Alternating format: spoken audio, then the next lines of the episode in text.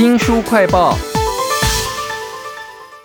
收藏古物啊，很寂寞。大多数人呢都不能谈这个事情哈，你跟他谈了，你会气死啊！说那些都是死人骨头，又说呢，把我用的那个碗盘、花瓶放个一百年以后啊，它也就是古物了嘛。虽然古董商啊对古物是懂了一些，但是他们大多都瞧不起别人的眼光哈，更看不上女人的收藏啊。这段有趣的文字呢，来自作家周芬玲她的新书《隐形古物商》啊，请到了映科出版的编辑陈建宇，建宇你好。哎，你好！这本书《隐形古物商》在写作的过程当中，我想您也许不在旁边，但是在写完之后，一定有很多人有问题。有哪一些古物是让你觉得最多人很好奇，然后你自己也觉得很有趣的呢？嗯，其实，在新书发表会的时候，他来台北嘛，随身就给我了一个朱砂的坠子，然后我就想啊，为什么你会从口袋里面拿出这个东西？他说：“对啊，古物是只送给有缘人。”然后就开始跟我讲说这个物的造型啊，怎么怎么样。虽然他说他不是很贵重的珠宝，但是我觉得老师会用这种东西去跟他重视或他在乎的人结缘，或是透过物来传递一些讯息。像书里面写的，就是每个物件都有它的背后的神跟感情在。在我在看隐形谷物商，其实老师写的物的价值。往往都不是金额，而是背后他跟人相处的那个互动的过程。哇，能够当这个隐形古物商啊，作者周芬玲老师的编辑，我想你也有一些很特别的缘分，别人可能看不到的。我在书里面看到一个很重要的点，就是很多古董商可能看不起女性的收藏家哈。周芬玲老师不但是女性，然后收藏古物，又可以写出雅俗共赏的散文，我觉得是非常难得的事情。光是他前面几篇哦，就让我看到了说，原来古物。不是我想象中那种一定是在坟墓里头的东西啊！对啊，因为老师最近迷上的东西不是坟墓里面的，反而是深海里面的，就是那个沉船里面的那些东西。那是一个更极尽的世界，大家不能都看不起女性的古物商。书里面认识的古物商应该是男生，那我自己认识的古物商是。导师都是女的，对对对，之前才让他跟老师见面，然后他们还聊得蛮好的。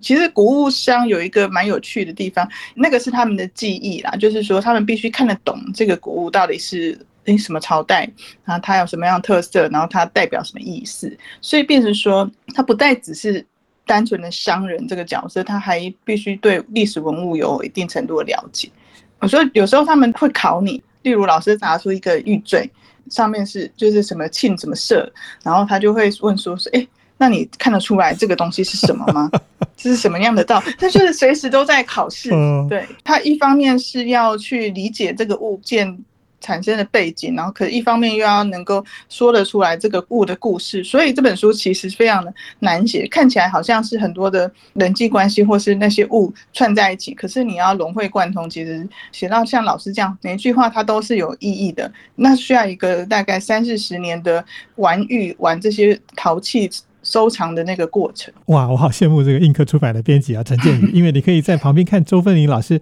他在写这些隐形古物商的时候，他所知道的事情哈。书名叫做《隐形古物商》哈，那其实老师讲到了沉船里头的东西，古墓里头的东西，还讲到了一些我意想不到的，也算是古物的东西，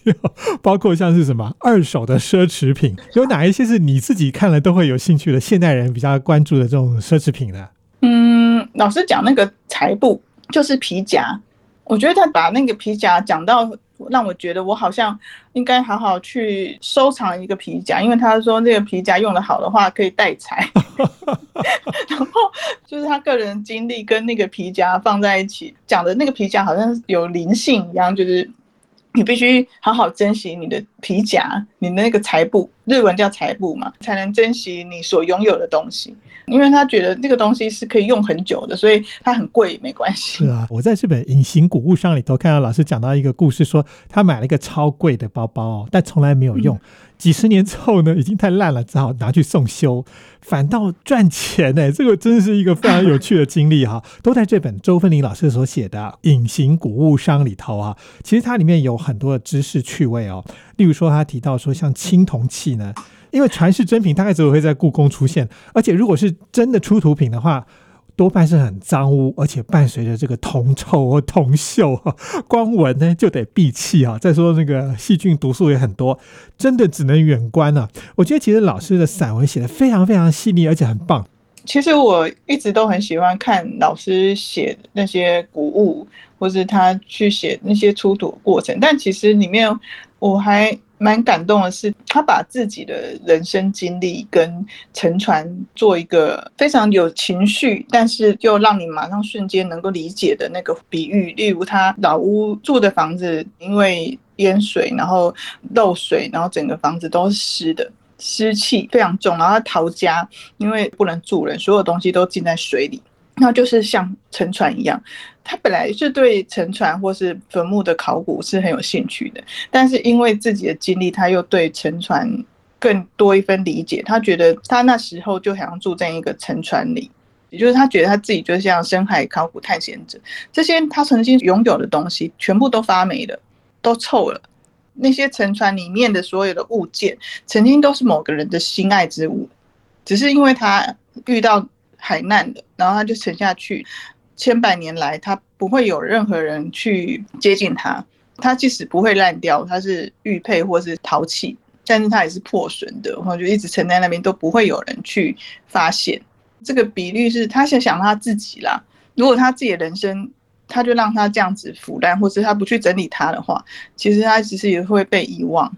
所以他后来经历过两三个月的那种困顿期，把自己当成只有明天没有过去的人，他怎么过这个生活？可是后来想了半天，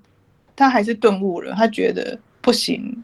他还是得要把自己找回来。所以他又决定，就是像考古学家一样，重新去整理他这些物件，一件一件去翻修他的房子，或者做一些整理，去碰触那些腐烂的部分。这真是很女性化的、很细腻的心思啊，才能够写出了这些古物的散文哦，而且又充满了知识性，都在这本周芬林老师的《隐形古物商》当中啊。那鉴于因为是编辑嘛，跟老师互动的过程当中，应该看得出来，他以前写的书跟现在写的书应该有一些不同的地方吧。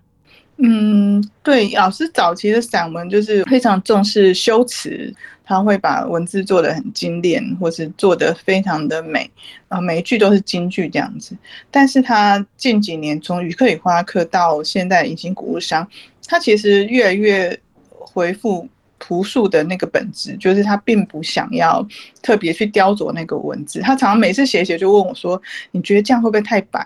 或是你觉得？”这样好吗？我写这样好吗？然后我就跟他讲说：“老师不会，你这样子就是直接的文字就打动人的心灵啊！你不是要雕琢什么？对。”那我就觉得，其实他是慢慢的松开了他自己，然后把一些他更多的情绪或者更多的心情，用一个我们看来可能看好像漫不经心或是一个非常的哎随意的方式，可是反而这是有点像武侠高人所那种，他只要出掌。就好了，他不用特别去练花俏的招式，他的内力就在那边。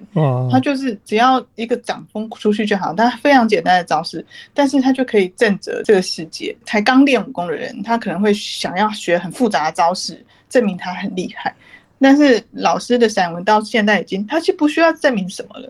因为他所有的精华都是他经历跟他的感情、他的情绪跟智慧，所以他变成写出来，好像你觉得他每一句话都非常的简单啊。可是你你可以读到的是他背后代表的那个可能二三十年的经历的转折。啊，我突然觉得当编辑哈，跟古物商有点像，就是你的鉴赏的眼光，因为看得多，越来越高明了。